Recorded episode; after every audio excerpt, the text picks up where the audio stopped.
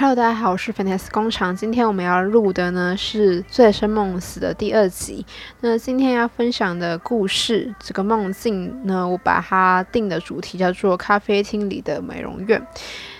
那在这一个梦里面呢，一直常常出现的他这位男生呢，他是在那时候我们在交友软体上认识的。那我不知道他长怎么样，然后就只知道那时候的他是在台南的某个菜市场里面就是工作。我觉得他年龄年纪跟我差不多大吧，就是 maybe 就是大三四岁的那种。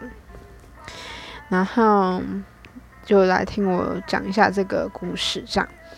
最后，他离开了对话，我失望地关起网页。殊不知，在最后的对话中，他给了我他的 FB。我又开启了那个聊天的网页，看到他最后写的讯息。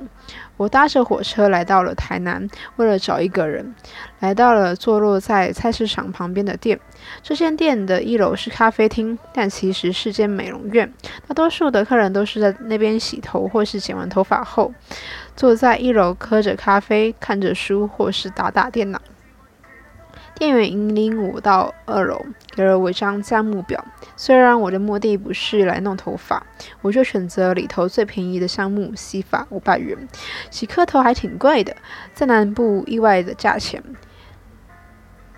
在店员准备工具时，我从二楼的落地窗向外看，外面的风景就是他向我介绍的上班环境。店员马上发现我不是要洗来洗头的。让我冲出了店外，看着那一一收摊的摊贩，我内心想着：完了，一切都完了。他已经换地方摆摊了。然后关于这篇的就是梦境的主题呢，交友软体这部分呢，我会在就是新的一集逃跑中第八集呢，会跟大家分享一些就是我那时候在玩交友软体上遇到的一些事情。